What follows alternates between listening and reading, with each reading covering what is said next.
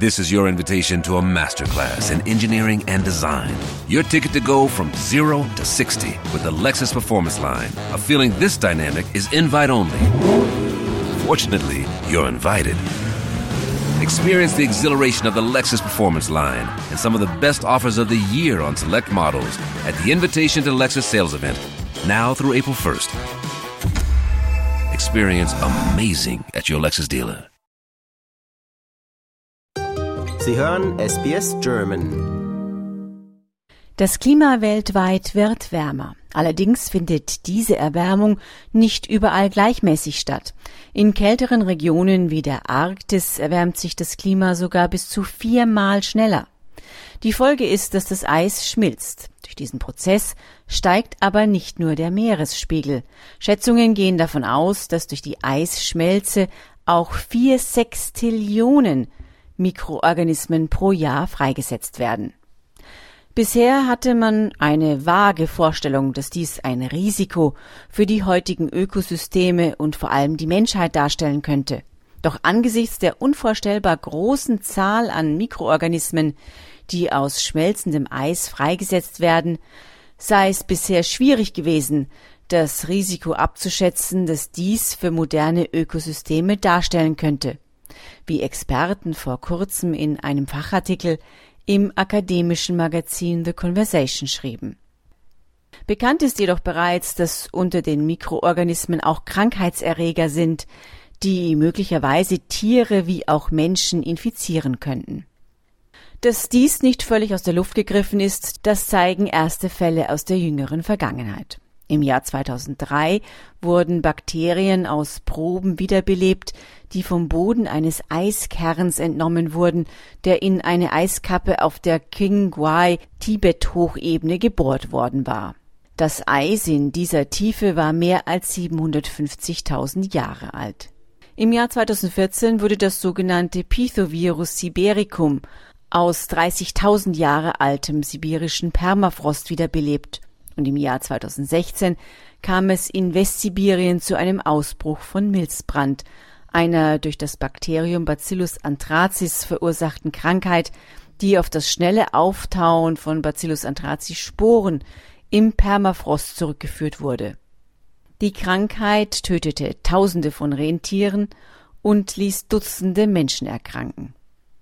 In einer neuen Studie, die in der Fachzeitschrift PLOS Computational Biology veröffentlicht wurde, ist es Wissenschaftlerinnen und Wissenschaftlern nun gelungen, die ökologischen Risiken zu berechnen, die durch die Freisetzung alter Viren entstehen. Die Simulationen der Forschenden zeigen, dass ein Prozent der simulierten Freisetzungen von nur einem ruhenden Krankheitserreger weltweit großen Schaden anrichten könnte. Bei ihrer Analyse arbeiteten die Forscherinnen und Forscher mit einer Software namens Avida, eine von der Michigan State University entwickelte Softwareplattform für künstliches Leben. Auf diese Weise führten die Forschenden Experimente durch, die die Freisetzung alter Krankheitserreger in moderne biologische Gemeinschaften simulierten. Insgesamt fanden die Experten, dass eindringende Krankheitserreger häufig überleben, sich weiterentwickeln und in einigen Fällen außergewöhnlich hartnäckig und dominant in der Gemeinschaft werden. Letzteres könnte in der Folge dann zu erheblichen Verlusten oder zu Veränderungen in der Anzahl der lebenden Tierarten führen, wie Giovanni Strona von der University of Helsinki sagte, der mit an der Studie gearbeitet hat. Was ich bisher meist nur im Science Fiction abgespielt habe, könne damit auch in der Realität ein ernstes Risiko darstellen.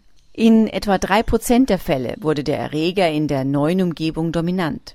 Etwa ein Prozent dieser Eindringlinge führte sogar zu unvorhersehbaren Ergebnissen, wie dem Aussterben von bis zu einem Drittel der Wirte, also der Tierarten, die die Krankheitserreger in sich trugen. Die Risiken, die von diesem einen Prozent der freigesetzten Krankheitserreger ausgehen, mögen auf den ersten Blick gering erscheinen. Doch die Forschenden verwiesen auf die schiere Anzahl alter Mikroben, die regelmäßig in moderne Gemeinschaften freigesetzt werden könnte. Dies habe zur Folge, dass Ausbrüche durchaus eine erhebliche Gefahr darstellen könnten. Beispielsweise ist es laut der Forscher plausibel, dass ein einst im Eis gebundenes Virus über zoonotische Wege in die menschliche Bevölkerung gelangen könnte. Denn auch Viren wie SARS-CoV-2, Ebola und HIV wurden wahrscheinlich durch Kontakt mit anderen tierischen Wirten auf den Menschen übertragen. Auf diese Weise könnten die Viren zu einer unvorhersehbaren Bedrohung werden, so die Wissenschaftler. Als Gesellschaft müssen wir das potenzielle Risiko verstehen, das von diesen alten Mikroben ausgeht. Das sagte Cory Bradshaw von der Flinders University in Adelaide, der ebenfalls an der Studie mitgearbeitet hat. Nur so könnte sich die Menschheit auf die unbeabsichtigten Folgen ihrer Freisetzung in die moderne Welt vorbereiten.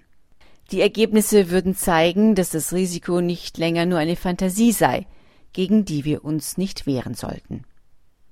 Das war für SBS Radio Barbara Barkhausen. Liken, teilen und kommentieren Sie unsere Inhalte bei facebook.com/sbsgerman.